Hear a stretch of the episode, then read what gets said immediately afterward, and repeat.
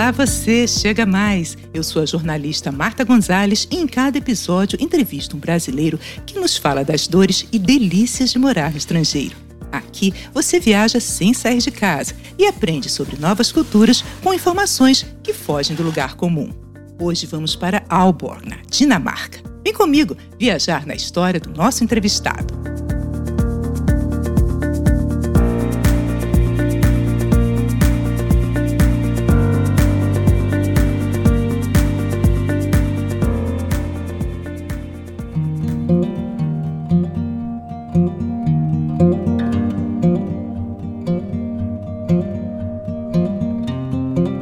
Dinamarca é um país europeu composto por uma grande península, a Jutlândia, e 443 ilhas. Entre elas, a mais famosa é a Groenlândia. Na Jutlândia, aproximadamente 500 quilômetros da capital, Copenhague, está a cidade de Aalborg, onde vive há 10 anos nosso entrevistado, Felipe Romano. Willkommen, Romano! E me conta aí como é que você foi parar na Dinamarca. Oi, Marta. Obrigado, obrigado. É um prazer estar aqui no seu programa e vamos ver se eu consigo, né, resumir essa história, porque tem, né, tem toda uma linha do tempo aí, né, por detrás. Eu vim para aqui não pela minha própria vontade, né? Nós fomos, eu e a minha família, né, eu e minha esposa e nossos filhos. À época nós tínhamos dois filhos, a gente foi enviado aqui nessa cidade é, por um pedido da paróquia católica que tem aqui nessa cidade aqui de Aalborg e nós participamos de um retiro onde fizeram um, pedido lá, um convite, né, um chamado vocacional, digamos assim, se alguém estaria disposto, alguma família ali presente estaria disposto a sair em missão para qualquer parte do mundo. E ali a gente se disponibilizou para ir para qualquer lugar onde nos mandassem. Eu nunca, jamais imaginei que a gente seria mandado para Dinamarca. E nós, por conta da minha esposa, é, porque nós, como brasileiros, normalmente é muito difícil entrar aqui nessas condições, né? Mas minha esposa é dinamarquesa. Ela nasceu aqui ela falava o idioma, mas ela se mudou para o Brasil com a família quando ela tinha 10 anos, por causa do trabalho do meu sogro. Por causa disso, né, quando viram que tinha uma necessidade na Dinamarca e tinha uma pessoa que já falava o idioma, porque esse é o maior desafio aqui, que a pessoa chega aqui e fica cinco anos no mínimo, né, para conseguir se comunicar antes, quando a gente casou, e eu não tinha nenhuma perspectiva de vir para cá, né? A gente, a minha esposa tentou me ensinar dinamarquês aí no Brasil. A gente na época morava em São Paulo mesmo, na cidade de São Paulo. Eu trabalhava ali no Parque do Ibirapuera, no museu. Falei, ah, mas quem sabe, né? Falar uma língua que ninguém fala pode ser um. um diferencial, foi... né? É, um diferencial, né? E aí foi tão difícil foi tão difícil assim. Ela tentou ensinar dinamarquês para mim, eu não, não consegui aprender nada. Porque é, assim, a nossa casa era cheia de post-its, ela colocava, né, armário, então colocava lá, como que era, falava armário, cama, geladeira e tal. Mas, primeiro, você lê o dinamarquês de um jeito e fala de outro, né? Ah, é, tem aquele gutural, assim, né? Aquela pronúncia é muito difícil. E aí, chegando aqui, o pouco que ela me ensinou ali, aí acho que estava lá dentro da minha cabeça, né? Pouco de dinamarquês que eu arriscava falar, que era muito mal falado. Assim, eu vi que os dinamarqueses apreciam muito isso. Eles são muito receptivos. Então, eu vi que eu, que eu tava me dando bem. Em, em um ano eu já tinha é, é, fluência. Né? Isso não nos excluiu de passar aqui umas dificuldades. O que, que aconteceu? A gente entrando aqui, a gente fez um pedido de reunião familiar, que era o visto e daria a minha possibilidade de, de morar aqui. Porque se a gente viesse com um visto de trabalho missionário, que tem até na categoria aqui, você, só, você entra, não pode trabalhar e você só pode ficar, eu acho que um determinado X número de anos. E depois tem que ir embora e isso não é renovável. E não é esse o objetivo, né, da, da nossa missão aqui. Então, é que a gente fique aqui. Então a gente pediu um, um visto de reunião familiar por meio da minha esposa. Só que eles negaram a primeira vez, porque eles falaram: Ó, oh, sua esposa já não mora aqui desde os 10 anos de idade. Esses dois filhos que vocês têm na época, né, que são dinamarqueses desde que nasceram por causa da mãe. Então, eles são, eles são dinamarqueses. Então, embora a família de vocês tenha quatro pessoas, três dinamarqueses, esses dinamarqueses não têm ligação com a Dinamarca. A ligação é mais forte que o Brasil. Então, se vocês querem morar junto, vocês podem morar no Brasil. E falaram não para nós.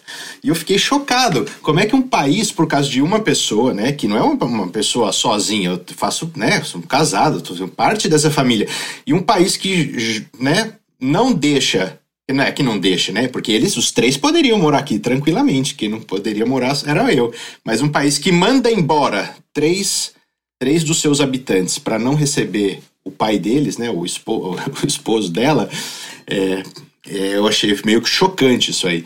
No final a gente apelou, a gente fez um argumento lá, né, isso aí foi. E enfim, esse processo rolou, rolou, que eu fiquei esperando aqui dois anos até conseguir o, o visto, e nesse tempo de dois anos eu não podia fazer nada, não podia trabalhar, não podia, não tinha direito ao médico, não, nada. Eu estava aqui como se eu fosse um turista, não estava ilegal, mas estava aqui. Eu estava numa condição que nenhum turista chega, assim, você só pode passear e gastar dinheiro, mas não pode trabalhar, você não pode fazer nada, não pode estudar. Eu tive que passar uma prova de dinamarquês para conseguir o visto sem ter o direito de poder estudar o dinamarquês na, aqui né, na, na, escola de idiomas que o governo oferece. Então eles fazem assim esse monte de coisinhas assim que é pro nego não conseguir entrar mesmo. É, é difícil mesmo. E, e você foi para uma missão é, é, católica, né, uma missão da Igreja Católica, para um país que está entre os menos religiosos do mundo. Um desafio, né, Romano? É, então, mas eu até gosto, viu, para falar bem a verdade. Aqui, assim, é, é um povo que não é religioso, ah, não é nada, mas eles têm também, né? Uma a religião. Não existe uma pessoa que não é religiosa. A diferença tá aqui. Aqui, qual que é o Deus daqui? O Deus daqui é o dinheiro. As pessoas servem, em vez de ir na igreja no domingo, vai num shopping center. Todo, todo mundo serve a algum Deus de certa forma, né? Dessa, é, que você que alguma coisa que você recorre quando você está com um problema, que você confia que aquilo lá vai te ajudar a resolver. E aqui, né? Tudo é praticamente a sociedade é baseada nessa coisa que o dinheiro é a solução para tudo. Então, nesse sentido, a gente, a gente é muito, muito bem acolhido aqui, porque a gente não vem. A, a nossa missão aqui, quando perguntar, o que, que vocês fazem aí? A gente só vive. Essa é a nossa missão aqui, é viver. Esse sinal de uma família numerosa, onde existe né, onde o casamento é para toda até que, que, a morte nos separe. Então, to, todos esses sinais que eram super comuns numa sociedade europeia de dois séculos atrás, por exemplo, coisas que as pessoas não, nem questionavam, isso não era uma coisa estranha, como é hoje. Hoje é uma coisa estranha. Quando alguém me pergunta quantos filhos eu tenho, eles, eles ficam admirados. E quando eu falo que eu tenho esses filhos com a mesma esposa, eles ficam mais admirados ainda. Isso que é a coisa principal, assim. O que, que a gente faz aqui com a missão? A gente não veio aqui fazer proselitismo, ficar querendo converter as pessoas, porque isso é um pensamento empresarial, assim, que você mede o sucesso relacionado a vendas e os lucros. O sucesso da missão aqui é incomensurável, porque eu não tenho controle do que as pessoas fazem na vida delas depois que elas conversam com a gente, por exemplo. É, é, é esse, esse o objetivo da missão, é, no fundo, é, é a gente é um meio, um meio para que a, a, providência de Deus, o amor de Deus, se manifeste no lugar onde essa, essa presença já, já tinha se esgotado. A gente vive né, o dia a dia normal. Eu vou no trabalho, eu levo as crianças para a escola, levo eles para o futebol, porque a gente, a gente faz tudo como uma família normal faz, mas a gente ajuda também quando precisa de algo prático. Por exemplo, a gente, casais que querem se casar, aqui na Igreja Católica, a gente, quem faz a preparação pro, pro casamento sou eu e minha esposa. A gente dá aquele curso de noivos, né, que chama no Brasil. Uhum. Então a gente, a gente faz tudo o que é necessário. Se, se precisar que a gente vá lá, varra o chão da igreja, a gente vai lá e faz o que é possível. Mas assim, é uma, um trabalho meio oculto, assim, né? Não, não tem visibilidade né, nenhuma, não é uma coisa que todo mundo, né? Olha, olha quem são. Não, a pessoa olha para mim dirigindo meu carro ali Aliás, nem pensa que eu sou brasileiro, né? Com essa cara que eu tenho. O pessoal até é. duvida. Acha que a brasileira na família é minha esposa, né? É verdade. Olhos claros, olhos azuis, você tem olhos azuis, né? Bem branquinho. É. Agora, eu acho que de qualquer sorte, Romano, vocês devem ser uma família que chamam atenção, porque eu vou contar para o ouvinte. É, o Romano, quando eu marquei, quando eu convidei ele para ser entrevistado aqui, ele me mandou uma foto com a família e falou: Essa é minha família. E estava ele a esposa dele e mais sete crianças. Gente, ele tem sete filhos. E isso não é tão comum na Europa. Então, acho que vocês devem chamar a atenção só pelo número de crianças. São sete. Enfim, e aí agora a pergunta de um milhão de dólares é a seguinte: porque você trabalha fora, né, onde você ganha dinheiro, sustenta, se sustenta. Além desse trabalho, você também faz um trabalho na igreja. Você tem sete filhos e você tem um podcast chamado Barman nas horas vagas. Quer dizer, ele tem a ousadia de dizer que ele tem horas vagas para fazer um podcast. E conta como é que você consegue isso, Romano. Então, a gente tem um. Por ser uma, ter uma família grande, a gente só tem uma escolha. A gente tem que estrutura e disciplina. E assim, criança, criança se sente segura, confia naquilo que os pais falam quando eles, quando eles estão juntos no que está acontecendo, né? Então, os nossos filhos sabem que quando eles chegam na escola, eles têm que fazer é, colocar o sapato deles naquele lugar, eles têm que colocar a mochila naquele lugar, eles têm que tomar banho, sentar para comer, brincar um pouquinho e vão dormir. Então, assim, a gente tem uma vida assim que é muito. Pode até se dizer assim para alguém que gosta de viver cada dia uma surpresa, né? As nossas surpresas vêm de outros lugares, né? Mas a nossa estrutura do nosso dia a dia, ela é muito rígida. Quantos anos tem o mais novo e quantos anos tem o mais velho? O mais novo tem, vai fazer um ano a semana que vem, que é o Oscar, né? E o mais velho, que é o André, ele tem 12 anos. Daí depois tem o André com 12, o Pedro com 10, depois tem o Marco com 8, a Agnes com 7, a Esther com 5, o Félix com 3, né? E agora quase um Oscar. E a gente tem dois filhos no céu que a gente perdeu na gravidez, que é o Bruno e a Maria. Então a gente, a gente tem nove filhos, né? Só que a gente só cuida de sete por enquanto. ah, por enquanto? Quer dizer, a fábrica ainda não fechou? É isso? Não, essa fábrica aqui é. Falei assim, mas você planejou os seus filhos? Eu falei assim, meus filhos são planejados, só que não por mim. A gente é aberto a fazer a vontade de Deus. Então Deus pensou em cada um desses filhos. Pensou neles e deu para nós para que nós cuidássemos dele com né, todo o amor que, que a gente tem. E se vier um oitavo filho, né, não tenho motivos para não querer que essa, que essa pessoa exista, né? Vamos dizer assim. E Romano, mas assim, o dia a dia, a escola é em tempo integral? não, porque é uma trabalheira, Romano.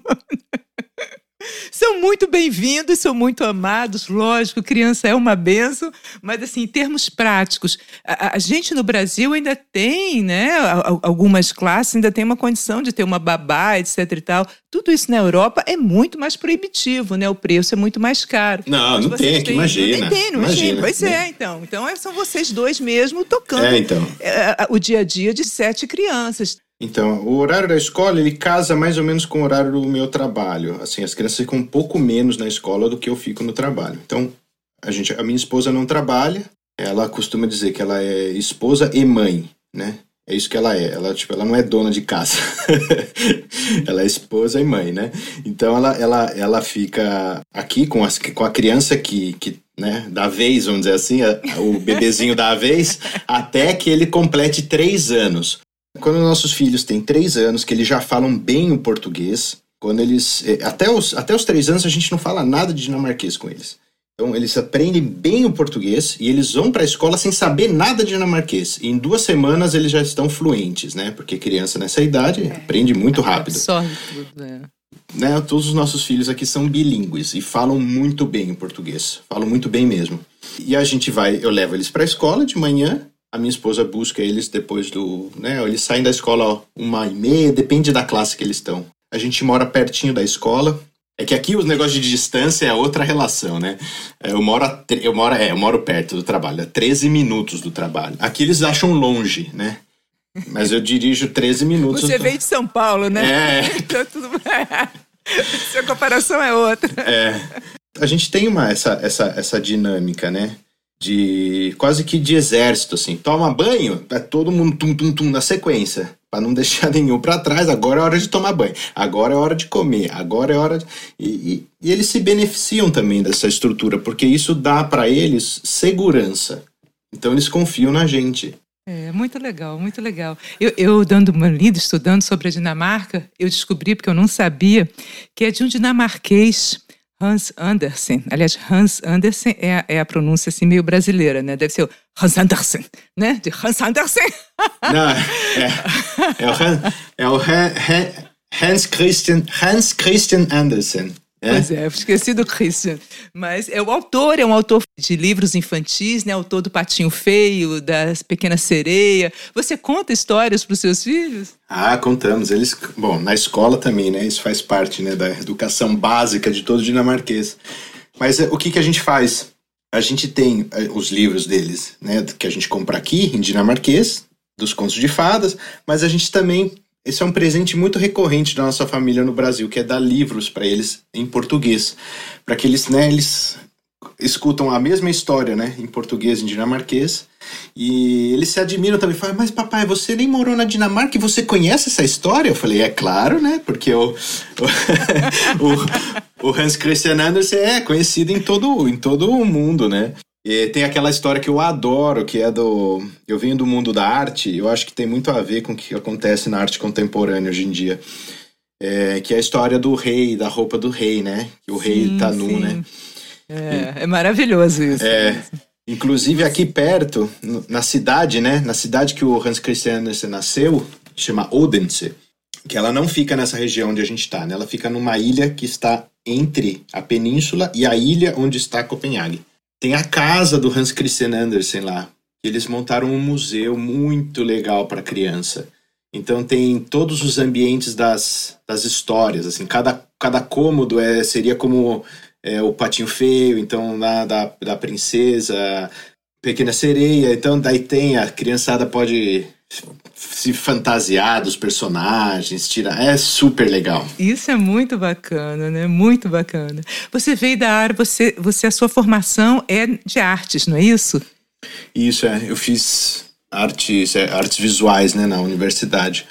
Tanto bacharelado como licenciatura, né? Eu atuei um pouquinho como professor, mas a minha atuação mesmo aí no campo da arte era como como produtor de exposições e eu também fui assistente de um artista é, francês que era radicado aí no Brasil por muitos anos, foi até um artista famoso assim na época, né? Quem conhece arte conhece o trabalho dele. Chama Jacques Duché, né? Já já faleceu. Mas eu fui o a mão dele, né? Ele já na sua velhice, ele não conseguia mais pintar. Fui sugando tudo, tudo que ele tinha para me ensinar e hoje em dia eu me considero o herdeiro do, do legado aí do Jacques Duché. Que coisa bacana. Mi... Ah, então, isso, isso você não colocou aí. Você pinta também? Eu pinto, eu tenho.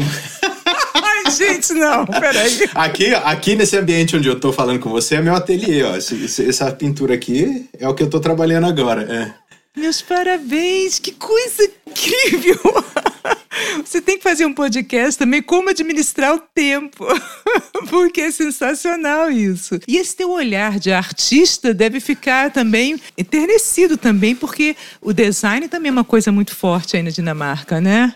Ah, eu adoro, eu adoro. Isso tem muito a ver com a estética dos meus trabalhos porque eu já falo assim para muitos dos meus colegas aí de trabalho na área de artes do Brasil, né? Eles perguntam como é que tá a cena de, de arte aqui, exposições e tal. Eu falei, olha, você quer saber? Eu nem vou em exposição mais, porque é tudo a mesma coisa. E o que eu vou, sabe onde que eu vou? Em loja de objetos para casa. Isso é uma paixão. É fantástico, é. Amo.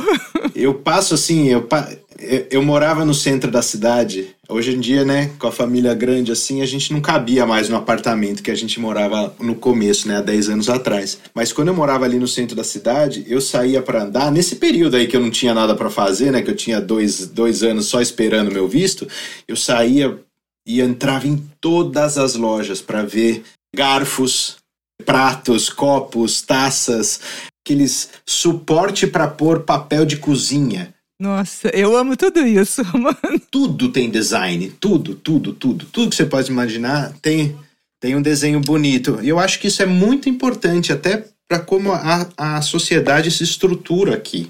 Porque a beleza, ela, ela também gera segurança, uma sensação de segurança. Você estar num lugar bonito, você estar num lugar limpo, num lugar que tem, né, o design ele tem um, um pensamento por detrás, né? Ele tem ele leva consigo não só a beleza do desenho, mas também a coisa da funcionalidade. Então, tipo assim, as coisas funcionam. Você pega um abridor de lata, ele não corta a sua mão, ele abre a lata. E ao mesmo tempo, ele é, ele é, ele é tipo um negócio bonito, né? Então acho que isso, isso faz parte, assim, isso está dentro da sociedade dinamarquesa, essa, essa, essa estética, né, do design. Isso certamente também colabora com, com a felicidade, né? A Dinamarca ela é recorrentemente apontada como um país em que as pessoas são muito felizes. Você sente isso no dia a dia? É, então, eu não sinto isso, sabia? Eu não sinto. Eu acho que assim, esses, esses os critérios para avaliar a felicidade de uma pessoa são aquilo que eu falei para você no começo, né? São puramente econômicos. Qual, qual que é a diferença? O dinamarquês é muito reservado. Se você pergunta para ele como é que tá, como é que tá a sua vida, ele nunca vai falar, putz, você não sabe. Tem minha irmã, não sei o que, meu vizinho, meu cachorro. Ele sempre tá bem. Ele, ele nunca fala dos problemas dele. Só que nós aqui, nós, fazendo esse trabalho que a gente tem, a gente tem entrada um pouco na vida íntima das pessoas. E a gente vê que não importa se a pessoa tem é, um milhão na conta, todo mundo tem problema e todo mundo é, tem, sofre. Não é. Aqui, ó, olha, olha, olha que absurdo que, que falaram para nós quando a gente chegou. Falaram assim: vocês têm que instruir os seus filhos a não dizer que eles estão com saudades do Brasil, porque na escola eles vão começar a dar antidepressivo para eles. A sociedade aqui vive à base de antidepressivo. Então, assim, eu costumo fazer uma piada bem sarcástica. Se você nem quiser colocar isso no programa, não tem problema. Mas eu falo assim. Então eu tenho o meu, o meu lado sarca, sarcástico. Você fala, ah, a Dinamarca é, a, é o país mais feliz do mundo, né? Eu falo assim, é, eu, sim, ele é. O problema é que as pessoas que se suicidaram não conseguem responder pesquisas. A taxa de suicídio aqui, é, imagina, 1% 1% das mortes que acontecem no país é por causa de suicídio. E isso é só uma casca. E, a, e, a, e, por que, que eu digo isso da estética? Que a estética traz segurança. Você fala assim, ah, aqui não tem lixo na rua. Não, claro que tem lixo na rua. Só que a pessoa jogou lixo na rua, vem alguém e recolhe na hora. Eu trabalhei, o meu primeiro emprego aqui foi. Eu fui entregador de pizza durante a madrugada nos finais de semana. Então eu vi coisas que as pessoas normalmente não veem, porque elas estão dormindo. A maioria das pessoas normais, digamos assim, né? Mas eu vi o quanto as pessoas são capazes de beber, capazes de, né? A pessoa ficar bêbada e faz xixi na rua. Eu juro que eu nunca vi uma mulher fazer isso no Brasil. Eu falei, nossa, é, mas foi muito bom, porque isso me deu muito mais é, razão, né? Porque eu me perguntava, o que, que eu tô fazendo aqui, né, nesse lugar? Não, é para essas pessoas que estou aqui, não para ficar martelando a cabeça delas e julgando elas. Não, eu tô aqui para viver com essas pessoas, né? E, e, poder, quem sabe, um dia, naquilo que eu podia fazer, que era entregar pizza, entregar pizza dando um sorriso para elas, né? Quanta gente sozinha, quase 35% das pessoas vivem sozinhas no país. Imagina, eu vi quem eram, são pessoas reais que existem, só que essas pessoas não, não, não aparecem, né? No, no resultado dessas pesquisas de felicidade. Então, como é que acontecia? Eu saía, eu saía da, da pizzaria ali, 6 horas da manhã, a rua tava um lixo, uma coisa nojenta. Só que atrás de mim vinha um batalhão de carrinhos de limpeza que, é. que se eu não corresse com a minha bicicleta, eles quase me atropelavam. E às 7 horas da manhã, quando as pessoas levantavam para ir comprar lá o seu pãozinho na padaria, a cidade estava um brinco. Então, por isso que eu falei, essa coisa da a, a estética, assim, não quer dizer que isso não acontece, é só que as pessoas não veem. Então a estética do lugar ela, ela, ela traz uma sensação de segurança. É, certamente. É talvez a mesma coisa também com a história da corrupção, né, Romano? Não é que não exista, mas é considerado o país menos corrupto do mundo. Sim, porque tem muito controle. Essa que é a diferença. Eu, é, quando as pessoas comparam Brasil e Dinamarca, eu falo, meu, isso é muito injusto. Você não pode comparar um país que tem 5 milhões de habitantes com o Brasil, mas assim, porque todo mundo sabe. E tem as coisas que eles relevam, que eles sabem que acontece, mas que é a corrupção está incorporada já dentro, digamos assim, num, num, num budget. Eu, eu vou dar, eu vou dar o, o, um exemplo. Eu comprei um carro e eu precisava fazer um seguro do carro. E aí, o que, que aconteceu? Eu fiquei esperando falar o cara, quando que ele vinha fazer a vistoria do carro, ou se eu tinha que levar o carro em algum lugar. O cara falou, não, ele nem entendeu a minha pergunta. Você já comprou o carro? Eu falei, não, eu tenho o carro. Mas vocês não vão fazer a vistoria? Ele falou, não. Eu falei, ah, e se meu carro tiver quebrado? E agora eu aciono o seguro a semana que vem? Ele falou, ah, aí você paga a, a franquia. É, você paga a franquia, a gente conserta o seu carro. Ele falou, sai mais barato para nós tomar esses esses Pelé assim, né? Tomar essas essa que alguém engane a gente. Ele falou, sai mais barato que alguém engane a gente, que alguém minta pra gente, do que a gente contratar um sujeito para ficar indo lá ver se o carro tem um risco, se não tem. Porque a hora de trabalho aqui custa muito. Por exemplo, aqui não existe atestado médico. Se eu tiver doente, eu ligo para minha chefe e falo assim, ó, tô doente, não vou trabalhar. E eu tenho uma cota de doença que eu posso trabalhar é, recebendo. E se você mentir que você tá doente, e o dia que você ficar doente, meu amigo, ninguém vai ficar com dó de você. Meu, azar, você já mentiu, gastou seus dias de doença, agora né, você não vai receber. Mas é uma cota como? Quantos dias? É como assim? Aqui a gente tem fica até 15 dias, fica afastado. Ah, mas aí já é uma doença um pouco mais, né, complicada. Não, eu digo assim, eu tô assim com dor de cabeça, né? É assim, daí eles te dão lá. Se você não precisa nem avisar nos próximos dois dias. É a base e a confiança também, né, Romano? Eu acho que isso difere muito, né? Claro, e, e, a falta, assim, a falta de burocracia, a coisa que eu mais gosto aqui. Eu tinha uma empresa aberta aqui. Eu precisei fechar essa empresa porque não tinha muito movimento. Sabe quanto tempo demorou para fechar essa empresa? Quatro cliques. Eu entrei no site, pus lá, clique, fe, fechar a empresa. Coloquei lá o que corresponde ao CNPJ, aí ele pergunta o motivo do fechamento, e aí ele fala assim: ó, você paga os impostos que você tem ainda a dever aqui. Pronto, clique, paguei lá o negócio, NetBank e acabou, fechada a empresa. Isso é muito diferente mesmo. E isso interfere na qualidade de vida, né? Lógico. Claro. Tudo que envolve uma pessoa trabalhando aqui custa muito dinheiro. Então, você criar um departamento que vai fazer tudo isso aí, ele vai ter 10 pessoas lá, vai custar um, muito dinheiro. Assim, aí no Brasil precisa criar emprego, porque as pessoas precisam trabalhar. Aqui não tem quem trabalhe nisso. Eu vou no meu mecânico aqui, para o cara trocar o óleo do meu carro, eu pago praticamente 1.200 reais, o equivalente a 1.200 reais. Por isso que eu aprendi eu mesmo a trocar óleo do carro. E eu faço aqui na minha casa também. Teu carro cabe todo mundo, não, né? É, já coube um dia. Um dia já coube. A gente tem um carro de sete e um carro de cinco. E Romano, é, o dinamarquês ele gosta de beber? Qual é o drink mais famoso daí da Dinamarca? O dinamarquês bebe muito, né? Não são todos, mas a maioria bebe muito mal. Eles bebem, eles bebem assim, bebe para não bebe, não bebe para apreciar a bebida, bebe para ficar bêbado. Tem um, né, um objetivo claro que é que é a embriaguez. E tem o drink, um drink aí que é famoso. Todas as festas tem que ter em todas, do batizado até o funeral, que é o aquavit, que é o schnapps, né? Aquavit, ela é um destilado de batata e eles usam isso para brindar, especialmente nas festas. O dinamarquês ele é muito formal. Isso é uma das coisas que eu gosto bastante aqui, porque aquele mesmo exemplo que eu dei para as crianças funciona com os adultos nesse sentido. Então, existem as regras de, sociais aqui. E você nunca está perdido se você sabe o que você tem que fazer, né? Então sempre tem as festas começa, né, com um discurso e um brinde. Então eles falam, né, o famoso o skol, que seria o saúde, né, o tintim, é o skol. Então eles fazem várias vezes esse skol durante o, a, a, refeição. E ele é uma bebida até que forte, viu? Então ela também ajuda, ela tem essa função de destravar as pessoas, porque você a conversa flui. Você deve imaginar como é que eu fico, né, quando eu tomo um desses, porque.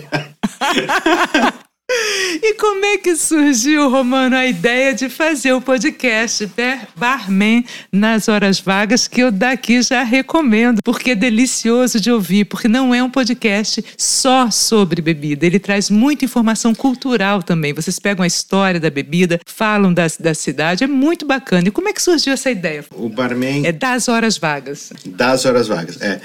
Por isso, essa aí também é uma identidade, assim, própria minha, né? Porque não é nas horas. Se fosse nas horas vagas, eu talvez eu não preparasse nenhum drink, porque como você falou, eu, eu nem tenho hora vaga, né? Então, é o barman das horas vagas. tá então, eu, eu, eu me obrigo, eu me obrigo a, a fazer a hora vaga acontecer. então, eu, tô, eu tenho esse podcast com dois amigos, né? Um é o Gustavo Zaparoli, que é o meu colega de escola. A gente estudou junto aí em Jundiaí, né? Quando eu morava em Jundiaí. E tenho esse outro colega, que é o Aleandro, que ele é o meu ex-companheiro de trabalho lá do Museu de Arte Moderna de São Paulo, quando eu trabalhei lá. Eu ouvia muito podcast de coquetelaria porque eu encanei, eu tenho dessas assim. Falei assim, eu encanei, falei, meu, eu assisti um filme e, e eu, eu vi que o cara preparou um drink lá e eu falei que, nossa, nunca ouvi falar né, nesse drink. Como é que faz esse drink? Aí fui lá e fui ver a, a receita, aí eu vi que tinha é, outros. Eu falei, nossa, é verdade, né? Quando eu era criança, eu, eu lembro muito né, da minha família nas, nos natais e ano novo e tal, até tomarem é, é, coquetéis, eles tinham um bar em casa, né? Todo mundo tinha, hum, né, nos anos 80, 70, tinha até um móvel, né? Que fazia parte da mobília da casa, ter um, ter um bar, um barzinho no cantinho, assim, né, da sala e tal, com um balcão. É, isso, até umas taças penduradas às vezes. penduradas, é, é. Então, eu, eu associava esse, esse barzinho aí, que era um barzinho da casa da, da prima do meu pai, que era onde a gente passava as festas de família. Eu tinha uma associação muito positiva com esse lugar. Eu, criança, via os meus parentes adultos sempre muito felizes nesse ambiente. E aí, quando, quando eu peguei esse filme que eu vi, aí eu comecei a lembrar dessas coisas. Eu falei, nossa, é, então eu encanei que eu precisava conhecer os drinks clássicos e decorar as receitas dos drinks clássicos. E aí comecei a ouvir podcasts em inglês, né? E aí eu falei, ah, mas pô, se não tem um podcast em português desse jeito, então eu vou ter que fazer um.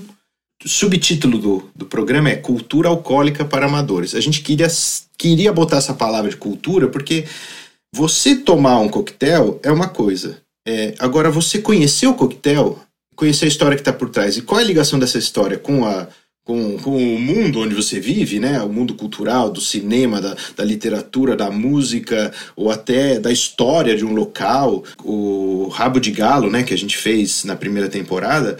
Ali tá toda a história do, da, da imigração italiana em São Paulo, tá ligada com esse coquetel. Bacana, bacana. Muita história boa, hein, Romano? O nosso podcast ele tem uma pegada também turística, então eu queria que você desse uma dica para o ouvinte que está pensando em viajar, passear um pouco aí na Dinamarca. Qual é a dica? Então, não pode deixar de visitar qualquer sítio arqueológico de vikings, museus vikings, tudo que é, porque assim, praticamente o turismo aqui, ele. Você vai encontrar o que tem aqui em outros lugares, digamos. Mas tem coisa que só tem aqui, né? E é essa vida né, passada aqui, né? Dessa, dessa terra do norte aqui, dessa civilização viking, que é muito, é muito legal. Então, assim, na minha região aqui, se alguém vier para o norte da Jutlândia, né? Aqui para Olbo, aqui pertinho tem uma cidade chamada Aarhus, depois de Copenhague, a maior cidade. E lá tem um museu muito legal, que é um museu a céu aberto, chamado Den Gamle By. Então eles montaram uma cidade que é praticamente um túnel do tempo. É muito legal. Uma outra coisa que eu também recomendo, que é para quem tem criança, é a Legoland. O Lego é dinamarquês, né? E do lado, nessa cidade que é, chama Billund, essa cidade é a cidade onde onde a Lego né, nasceu. Enfim, nessa cidade eles é recente, não faz acho que três anos que eles construíram um chama Lego House. É maravilhoso. É até para criança um pouco mais velha que tem um entretenimento muito inteligente, assim, sabe, para criança. Isso é uma coisa que eu gosto muito daqui. Eles não subestimam as crianças. Então, Romano, me diga aí, o que que o brasileiro pode ensinar ao dinamarquês? Então, o brasileiro pode ensinar para o dinamarquês como é que faz, como é que se faz amizades. O dinamarquês ele tem essa dificuldade imensa de se de se deixar ser amigo de alguém. eu, eu tenho muito contato com dinamarquês diariamente, assim. Eu fui convidado talvez uma vez nesses 10 anos para ir na casa de alguém tomar um café. Então acho que é isso, assim, o brasileiro. Tô conversando aqui com você e eu nunca tinha visto você e você já considera você minha amiga, entendeu? e que o que dinamarquês pode ensinar o brasileiro? É, eu acho que o dinamarquês pode ensinar para o brasileiro é, o, o valor que tem essa formalidade. Eu acho que isso é, é uma forma de, de respeito muito grande pelas pessoas. Te, te, dá, te dá uma certa segurança né? de onde você está, o que você está fazendo. Então, por exemplo, se eu convido o pessoal aqui para um, um, casamento, né? Convidar o pessoal para um casamento, eu não, eu não vou levar a minha prima que está dormindo em casa naquela noite, né? Para uma festa de casamento. isso está ligado com a eficiência né? Tá ligado com a falta de burocracia, tá ligado com, com isso, assim, com, né, com o espaço até de liberdade que eu tenho, por exemplo, de fazer o que eu quiser aqui e ninguém me enche o saco, sabe? É, é, é o respeito ao espaço do outro também e ao tempo do outro, né? Talvez. Que existe uma regra, uma regra social de convivência. E as pessoas respeitam isso. Esse improviso, né, muitas vezes, que é bom, esse jogo de cintura é bom, mas não dá para viver 100% da vida no improviso, né? Na gambiarra, assim. Não pode virar uma regra.